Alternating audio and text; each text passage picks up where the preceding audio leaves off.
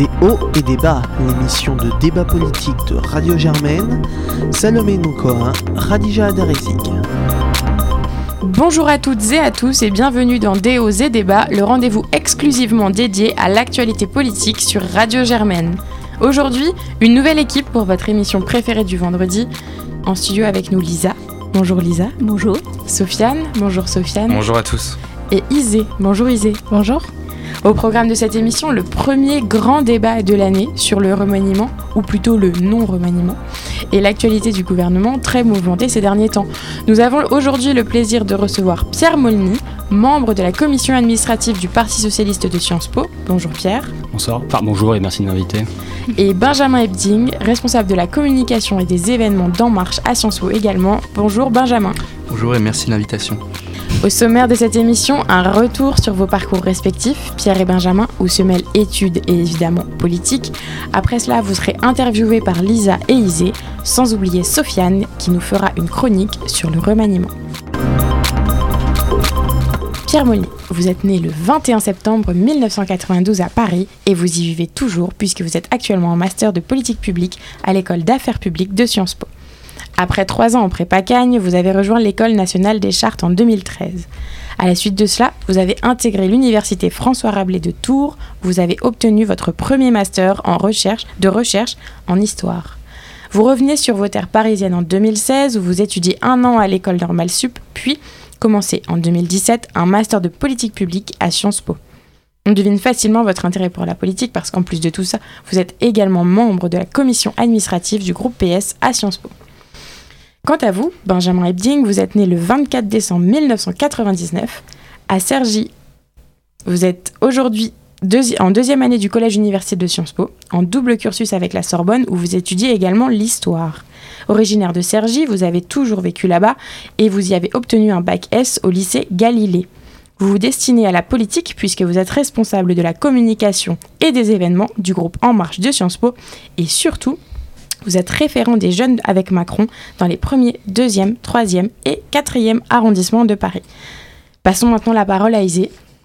Oui, et pour ce débat tant attendu, une première question qui va à droite au but. Qui pour remplacer Gérard Collomb? Bah, On verra demain, déjà, hein, au niveau de ce qui va être annoncé. Mais bon, euh, on a des rumeurs comme quoi voilà, Christophe Castaner peut-être pourrait reprendre le flambeau. Euh, pourquoi pas Florence Parly. Mais bon, moi je préfère attendre demain euh, et l'annonce, l'annonce enfin de ce remaniement pour avoir les idées claires et en finir avec les diverses rumeurs. Euh, pour continuer sur le remaniement et plus particulièrement sur le ministère de l'Intérieur, nous avons également eu les noms de certains proches de Nicolas Sarkozy qui ont circulé, à savoir Jean Castex et Frédéric Péchenard. Est-ce que cela ne marque pas finalement un certain virage à droite d'Emmanuel Macron? Le virage à droite, il est quand même assez ancien. Si vous regardez le budget de l'année dernière, c'était déjà un budget très largement inspiré par euh, les idées économiques d'Alain Juppé. C'était un budget qui a supprimé l'ISF, un budget avec le prélèvement forfaitaire unique sur le capital. Donc le virage à droite, il n'est pas nouveau, il date d'il y a un an. Et objectivement, la ligne social-démocrate ou centriste d'Emmanuel Macron, elle n'aura duré que le temps de la campagne. Et donc pour continuer sur euh, ce problème de gauche ou de droite au sein d'En Marche, euh, j'aimerais donc demander à notre représentant En Marche si finalement les débats internes au parti par rapport au remaniement ne montrent pas finalement des tensions gauche-droite à l'intérieur même d'En Marche, alors que ce parti, pendant la campagne du moins, voulait dépasser le clivage. Je pense que le, clivage est dépassé. Euh, on a eu une première année, on a fait beaucoup beaucoup de, de réformes, et une deuxième année on revient euh, avec des mesures fortes, comme la suppression de la taxe d'habitation, comme euh, le fait qu'on casse le verrou, euh, le verrou de Bercy. Donc je pense que l'idée de dire que on est une politique réellement de droite depuis le début, je pense que c'est un peu fallacieux. Dans le sens où aujourd'hui, on se rend compte qu'on a quand même des mesures qui sont annoncées. On a le plan pauvreté, comme je le dis. On a la suppression de la taxe d'habitation. Donc sur les premiers avis d'imposition, on se rend compte que oui, il y a des baisses euh, sur la taxe d'habitation. Donc, comme je le rappelle, on a une baisse de 30% de la taxe euh, d'habitation sur cette année-là et c'est échelonné jusqu'à les 100%. Et donc, c'est 80% des Français qui sont, euh, qui, sont concernés par cette réforme. Donc, déjà, j'aimerais dire, selon un premier point, que ce qui a pu être évoqué, c'est que non, on essaie d'avoir une politique d'équilibre, c'est-à-dire une politique qui puisse allier les différentes idées, en même temps quelque chose de, social et en même temps, voilà, toujours dans le compromis. Et je pense que c'est vraiment dans l'ADN d'En Marche. Mais en fait, le gros problème qui se retrouve aujourd'hui, c'est qu'on est toujours dans un certain, présentisme politique. Ce qui fait qu'on va toujours réfléchir sur la première année du quinquennat. Bon, je suis d'accord, moi ce que j'aimerais, c'est qu'on réfléchisse en tout cas, qu'on puisse faire un bilan des cinq années donc euh, quand on à l'horizon 2022 pour se dire est-ce qu'il y aura vraiment une politique de gauche ou une politique de droite et vraiment de se dire si c'était vraiment une politique d'équilibre. Je pense qu'on le verra en 2022 et qu'on cessera de dire que Macron est un président de droite avec une politique de droite. Écoutez, merci beaucoup tous les instituts économiques ont fait le bilan de vos de budget. On sait très bien que les seuls qui sont gagnants, c'est le premier décile à cause du PFU et de la suppression de l'ISF. Euh, il n'y a pas de politique de gauche dans ce gouvernement. Vous l'avez montré en enterrant le plan euh, pauvreté et plus largement le plan banlieue de Le le pauvreté n'est pas, enterré. Non, pas, enterré. Le, plan euh, banlieue de Jean-Louis Borloo avant l'été. Ce gouvernement, il est à droite. Il a une, comment dire, une philosophie économique de droite. Philippe Aguillon lui-même a dit vous avez fait une réforme du marché du travail sans la sécurité. Aujourd'hui, euh, ce remaniement, de toute manière, il va essayer de camoufler ce que vous êtes fondamentalement, c'est-à-dire un parti de droite, en faisant entrer euh, X personnes radiées du Parti socialiste ou euh, avec, comme vous dites, un engagement dans la société civile et ça ne cherche qu'à camoufler votre ligne économique qui est incarnée par deux personnes de droite, c'est-à-dire Bruno Le Maire et Gérard Darmanin. Il faut arrêter maintenant, vous n'avez dépassé aucun clivage, vous faites une, une politique de centre droit. Le clivage gauche-droite, il s'est, euh, comment dire, euh, il a été, on a essayé de le, de le, supprimer pendant la campagne présidentielle avec des effets d'annonce, avec des effets de communication. Le, le, clivage gauche-droite qui s'impose au pays aujourd'hui et on le voit très clairement. Le Parti socialiste, dans cette perspective, se marque clairement à gauche de votre politique et ne peut en aucun cas être d'accord avec un budget qui est euh, véritablement euh, des cadeaux faits aux premiers déciles, c'est-à-dire aux Français les plus riches, en espérant que peut-être un jour, dans un moment de gentillesse, ils vont, comme dit le président de la République, être les premiers de cordée qui vont tirer la croissance. Ça fait à peu près 30 ans que la théorie économique sait que hein, cet effet du ruissellement, eh bien ça ne marche pas, ça n'a pas marché dans les années 80 aux États-Unis, ça n'a pas marché non plus en Angleterre et ça ne marchera pas en France à la fin des années 2010. Bien chiche. Je permets Nous verrons bien. de, de de recentrer le débat sur voilà, le, ministère qui aujourd'hui n'a pas de, titulaire. Macron est dit maître des horloges, mais l'heure tourne. Ça fait aujourd'hui 13 jours exactement que Gérard Collomb a démissionné. Est-ce normal qu'un poste de ministère soit resté aussi longtemps vacant?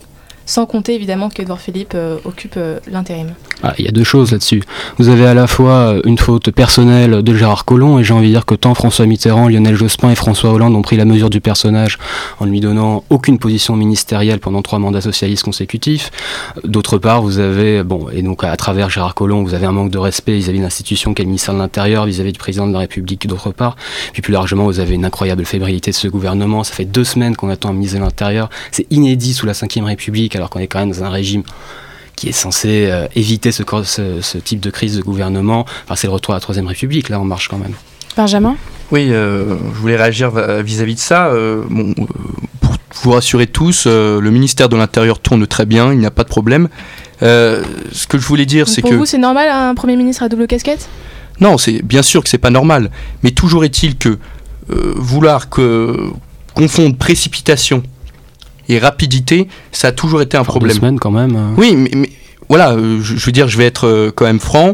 On a eu une rentrée compliquée, c'est vrai, voilà, je, je l'avoue, je l'affirme. Il y a eu une rentrée qui était compliquée. Aujourd'hui, on essaye, en tout cas, de créer un, voilà, de, un remaniement qui ait du sens, qui ait des ambitions et de ne pas euh, voilà céder à cette pression politico-médiatique qui fait que au bout de deux jours un, euh, un ministre de l'intérieur aurait dû être nommé.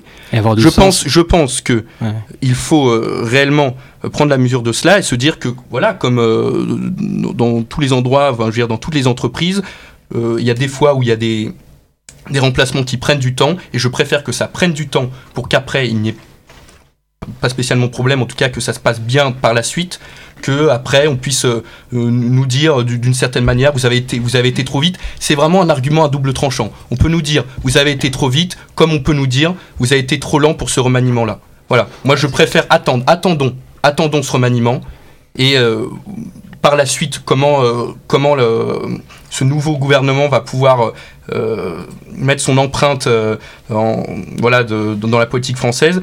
Et, j'aimerais qu'on revienne en reparler à ce moment-là. Mais en tout cas, je pense que parfois, euh, ce n'est pas spécialement lent, je veux dire, parfois de prendre le temps pour certaines choses est parfois essentiel. Bah, c'est pas prendre le temps, vous essuyez surtout des refus, il faut être honnête. La semaine dernière, la présidence de la République a appelé une série de dirigeants socialistes qui ont tous répondu par la négative aux demandes d'Emmanuel Macron et donné du sens. Il s'est démarché des dirigeants socialistes simplement pour pouvoir dire j'ai une caution de gauche. On a vu ce que ça donnait avec Olivier Dussault, un député socialiste qui donc vote contre le budget cinq jours avant, qui ensuite rentre au gouvernement. C'est ça le sens, en marche? Bah, c'est bien. Ah, le sens, c'est vraiment une idée de rassemblement et de se dire que on peut agir avec les différents, euh, les différents acteurs de la vie politique euh, française pour euh, voilà, créer un gouvernement où il y ait toutes les, euh, sensibilités qui soient euh, représentées. Et je pense que s'il faut prendre le temps pour que ce gouvernement continue à être l'ADN d'En Marche, c'est-à-dire une idée qu'on ait différentes sensibilités, bah, je, suis prêt à attendre et prendre le temps. Mais tu trouves ça normal qu'un député vote contre ton budget et ensuite rentre au gouvernement cinq jours après? Moi je demande. Hein. Mm. Bah, bon, là, c'était pas spécialement débat, je veux dire. Là, on voilà, en effet, on va, on va arrêter le débat ici pour quelques minutes. On va laisser la parole à Sofiane pour sa chronique sur le remaniement. Et oui, parce qu'on en parlait euh, il y a quelques instants. 13 jours, voilà, 13 jours euh, aujourd'hui que le gouvernement n'a pas de nouveau euh, ministre de l'Intérieur. Et si Édouard Philippe assure l'intérim en attendant le remaniement, il paraît compliqué de cumuler les deux postes pendant encore longtemps. Pourtant, Emmanuel Macron, il a assuré vouloir prendre son temps et la semaine dernière il a repoussé ce remaniement. On l'a vu débouler sur les quais de Seine, déambuler pardon, et non pas débouler, pour montrer qu'il était toujours le maître des horloges, mais en même temps on apprenait dans la presse que le Premier ministre essuyait des refus comme vous venez de le préciser. Les ministres se sont d'abord montrés relativement silencieux en début de semaine dernière, avant de défendre ce remaniement en déclarant que la Macronie avait besoin d'un nouveau souffle, d'une respiration, mais avant d'apprendre que le remaniement ne se ferait qu'à minima et sans démission du Premier ministre. Et mercredi, le président s'est envolé, pas euh, pour l'Arménie, repoussant encore l'annonce de la nouvelle composition ministérielle à la fin de la semaine. Vendredi au plus tôt, d'après les informations communiquées par l'Elysée, pour être tout à fait exact. Et puis, bah, rien. Le week-end se déroule sans rebondissement, et ce lundi, on attendait la nouvelle équipe gouvernementale. C'est l'actualité qu'on a décidé autrement et les victimes des intempéries de, de l'autre sont évidemment plus importantes. Personne ne le remet en cause, mais tout de même, ce nouveau report pose question. Est-ce qu'Édouard Philippe ne peut être présent à Paris aujourd'hui parce qu'il est le Premier ministre en déplacement exceptionnel, ou parce qu'il est aussi et surtout ministre de l'Intérieur, et donc il doit se déplacer? Accumuler les deux postes, c'est le flou qui s'installe, et on a ici la démonstration que les deux fonctions sont difficilement compatibles. Le remaniement devrait donc avoir lieu demain, je dis bien devrait, on doit faire attention maintenant, avec un nouveau ministre de l'Intérieur qui sera confronté directement à un premier défi, ces inondations meurtrières, et c'est bien la preuve qu'il n'y a jamais de bon moment pour nommer un ministre. On enchaîne avec, euh, avec Lisa qui va nous poser les prochaines questions pour la suite de l'interview. D'accord, alors déjà j'aimerais vous demander si vous avez simplement une réaction à faire à la chronique euh, qui vient d'être euh, déroulée on l'a déjà un peu traité euh, au début. Il est évident qu'il y a un événement euh, aujourd'hui qui ne permet pas d'annoncer un gouvernement. Il y a eu des morts dans l'autre. C'est normal que la présidence de la République repousse encore d'une journée l'annonce de son gouvernement. la question ne se pose pas là. Le gouvernement aurait dû être annoncé mardi dernier. Il ne l'est pas. Il y a évidemment une crise politique derrière cela. On attend de voir euh, ce gouvernement demain sûrement pour voir les nouveaux équilibres politiques. Très bien, merci. Je tiens à préciser pour nos auditeurs que l'émission est enregistrée lundi.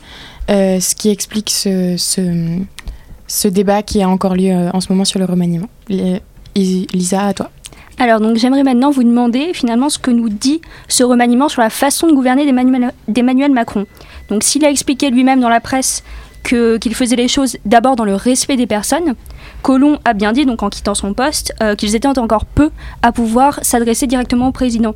Donc, pour vous, qui faites partie de la République en marche, quel type de chef est Emmanuel Macron? Quelle question euh, pour revenir sur Emmanuel Macron. Euh, voilà, de se dire que euh, derrière la politique, il y a toujours des hommes. Et on a Emmanuel Macron et Gérard Collomb, deux personnes qui se connaissent depuis assez longtemps. Voilà, c'est Gérard Collomb, c'est le soutien de la première heure d'Emmanuel Macron. Voilà, on, peut se poser la question, voilà, de, se dire que, comme on, l'a vu, Emmanuel Macron a, dans un premier temps, refusé la démission de, de Gérard Collomb. Donc voilà, peut-être que entre les deux personnes, euh, c'est pas aussi beau qu'au début, euh, de la campagne. Toujours est-il que moi, je, défends tout à fait euh, Gérard Collomb, qui, depuis le début, a toujours, même quand il, était pendant la campagne, puis ministre de l'Intérieur, on voyait qu'il avait toujours le cœur à Lyon. Et, donc, il, en avait finalement marre de, se cacher. Et finalement, il a été rattrapé par sa ville, par Lyon. Il est revenu à Lyon. Et donc, euh, il se consacre pleinement à Lyon aujourd'hui. Et c'est pour ça qu'il part. Euh, ce n'est pas pour des désaccords euh, spécialement avec Emmanuel Macron. C'est parce qu'il veut se consacrer pleinement aux élections municipales à venir et à sa ville de Lyon, auquel voilà, il est maire depuis 2001. Il a été maire depuis 2001. Et donc, il veut revenir à Lyon. À Lyon c'est son, son choix personnel. Je le respecte tout à fait. D'accord, merci. Justement, il y a eu un, une sorte de, basculement avec cette démission. Comment parler à Emmanuel Macron aujourd'hui? Certains disent voilà que, que cette hubris qu'il porte s'est renforcée après l'affaire Benalla. Qu'est-ce que vous en pensez euh, Qui sont ces certains ah bah certains ce sont des petits euh, des commentateurs euh, on va dire des, confidences dans la presse ce que je veux dire c'est que moi je, je, vais vous prendre un exemple voilà un article de Libération qui est paru euh, il y a quelques jours disant que Christophe Castaner démissionnerait s'il n'aurait pas le ministère de l'Intérieur, qui a été démenti quelques heures après. Donc le problème, c'est que parfois, il y a des rumeurs qui sont... Euh, que, voilà, que la presse euh, peut, diffuser. Là, c'était voilà, un article de Libération. Au bout d'un moment, ce, que, ce que je veux dire, c'est qu'on parle d'hybris d'Emmanuel Macron, on parle d'une certaine manière, hubris d'Emmanuel Macron, une certaine manière de gouverner. Je pense que voilà, il faut arrêter d'en faire trop et d'une certaine manière euh, voilà, ne, arrêtez d'en faire trop à ce niveau-là. La forme est choquante. Euh, Gérard Collomb n'a pas démissionné avant qu'un remplaçant lui soit trouvé, surtout au ministère de l'Intérieur, surtout dans cette période où la France doit faire face à des défis de sécurité qui sont extrêmement importants. Bon, euh, d'autre part, euh, pour parler du style de, gouvernement d'Emmanuel Macron, on le connaît, il est extrêmement vertical. L'ensemble des décisions sont concentrées sur l'Elysée autour de sa personne et d'Alexis Collère. Aujourd'hui, on parle quand même de ministères comme celui de la Culture où on ne peut même plus nommer un directeur d'administration sans l'accord et l'aval de l'Elysée de toute manière, voilà, on est dans un, enfin, c'est une pratique du pouvoir qui est complètement centrée sur l'Élysée, qui n'est pas l'esprit d'institution. c'est vous qui le dites. Non, c'est pas moi une fois. Bah, écoutez, c'est un fait. C'est un fait. Le président de la République l'assume. Il dit qu'il reçoit les euh, possibles candidats pour les directions d'administration à l'Élysée. C'est-à-dire que donc les ministres n'ont même plus le contrôle de leur administration. C'est quand même merveilleux. Non, mais c'est un fait je pense que c'est tout, rappeler quand même que dans la jurisprudence administrative, les ministres ont autorité sur l'administration. Dorénavant, nous apprenons que c'est le palais de l'Élysée qui nomme un directeur d'administration. Bah, très bien. Sauf que c'est pas, on n'est pas, pas parce c'est pas parce qu'Emmanuel Macron reçoit euh, des potentiels candidats au directeur d'administration qui, les reçoit, je veux dire, ça peut être fait conjointement avec le ministre. Où est le problème Ça peut être fait, être fait, conjointement. On est toujours, j'ai l'impression qu'on est toujours d'une idée chez vous qu'on est, euh, voilà, c'est tout blanc ou tout noir. C'est-à-dire que tout blanc, tout noir. Emmanuel Macron reçoit des, plus moins voilà, reçoit des, candidats euh, à des directions d'administration. Tout de suite, c'est lui qui les nomme. Attendez, c'est pas tout blanc, ou tout noir. Je viens quand même de reconnaître que euh, la séquence qui n'est pas simple, qui vous est imposée, n'est pas le fait du président de la République, mais de l'errement personnel de, de Gérard Collomb. Après vous pouvez pas nier qu'il y a quand même une présidence qui concentre sur elle un nombre de décisions absolument incroyables. Et d'autre part, pour les nominations, évidemment, la présidence de la République ne se limite pas au directeur d'administration. Vu qu'on nomme quand même un écrivain consul de France à Los Angeles, alors qu'il n'a aucun diplôme pour occuper cette fonction, qu'on a nommé il y a deux jours un médecin au Conseil d'État, quand même rappeler qu'à Sciences Po, nous avons une préparation au concours administratif. C'est un beau symbole. Voyez à tous ces gens qui sont en cours jusqu'à 21h le soir, qu'il suffit juste d'être l'ami ou euh, l'époux d'eux pour être nommé dans les plus grands corps de l'État justement, on observe un certain paradoxe, puisqu'un temps fou s'écoule justement pour choisir un successeur au ministre sortant. Donc on, prône la recherche d'un vrai contact, comme vous l'avez dit euh, Benjamin, entre le ministre et le président, alors que dans le même temps, et euh, ce n'est pas euh, une phrase dite au hasard, le ministre sortant se plaint, et c'est le cas pour Hulot, mais aussi pour Colomb, d'un manque de communication avec le chef de l'État. Se cache-t-il alors une forme d'abandon des ministres une fois nommés? Non, je ne crois pas. Enfin, euh, si vous avez suivi euh, en juillet, en tout cas à la fin de cette première année d'exercice, il y a eu un certain nombre d'entretiens qui ont été faits euh, avec les différents ministres, du Premier ministre avec les, différents ministres et d'Emmanuel Macron. Donc je pense que la communication est vraiment, est vraiment là, entre le gouvernement, le président et le Premier ministre. vraiment une, une, idée que on, on agit ensemble, on se parle, il y a du dialogue. Et, et je pense que aussi là, euh, ce qu'on voit aujourd'hui, le fait qu'on ait un remaniement qui, euh, selon euh, différentes personnes, dure trop longtemps, c'est cette idée encore que la communication, le dialogue doit être vraiment primordial et de se dire que s'il faut prendre le temps, on prendra le temps et on discutera. Ah, faites un gouvernement de coalition en fait faut, faut, communiquer et discuter avec les gens qu'on va avoir à son gouvernement. Non, mais c'est bien ce que j'avais dit au début, c'est le retour de la Troisième République. On a un gouvernement de coalition. Bah, à ce moment-là, c'est normal, ça prenne du temps. Euh, L'Allemagne a, pris beaucoup de temps l'année dernière à faire son gouvernement, mais bah, je suis heureux de savoir qu'on vient de rentrer à nouveau dans la Troisième République, qu'on a des gouvernements de coalition. Bon, euh, c'est pas très sérieux quand même là.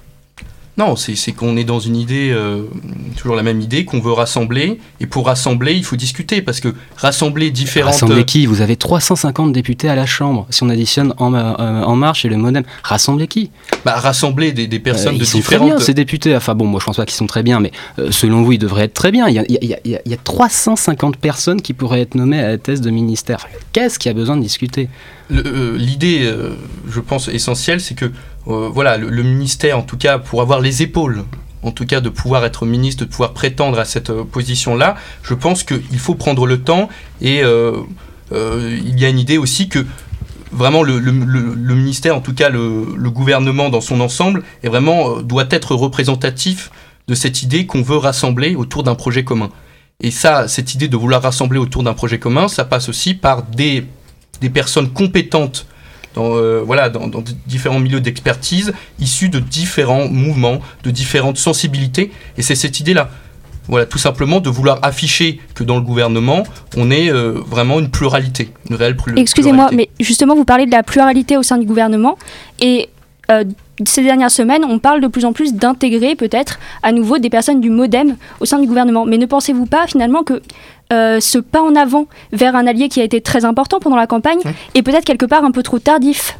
Bah non, euh, écoutez, euh, si vous regardez le premier gouvernement euh, Macron, c'est Marielle de Marielle de, enfin gouvernement. Oui, mais ensuite ils ont été mis de côté pendant un an tout de même. Bah, ils ont été mis de hein. côté. Il y a eu des affaires. Excusez-moi, bon. Effectivement, on, va, on va pas revenir là-dessus, mais le premier gouvernement, le premier gouvernement d'Édouard Philippe, c'est Marielle de Sarnez, c'est Sylvie Goulard et c'est et c'est François Bayrou. C'était quand même je vois pas, euh, je vois pas de questionnement vis-à-vis de cela. Oui, mais finalement, la République en marche ne s'est pas empressée euh, par la suite, malgré effectivement les affaires, de renouer l'alliance avec le MoDem. Non, mais l'alliance a toujours été renouée. Enfin, elle a, toujours été là. Euh, si vous voyez les propos de, enfin, si vous entendez les, propos de François Bayrou, qui dit qu'il est dans de très bonnes relations avec Emmanuel Macron, qu'il s'appelle, que, tout va bien. C'est pas un coup de com, ça? Non, bah, on peut toujours dire que c'est un coup de com, mais il nous, dit que c'est la vérité, que tout va très bien avec Emmanuel Macron, que euh, François Bayrou n'a pas de problème avec Emmanuel Macron.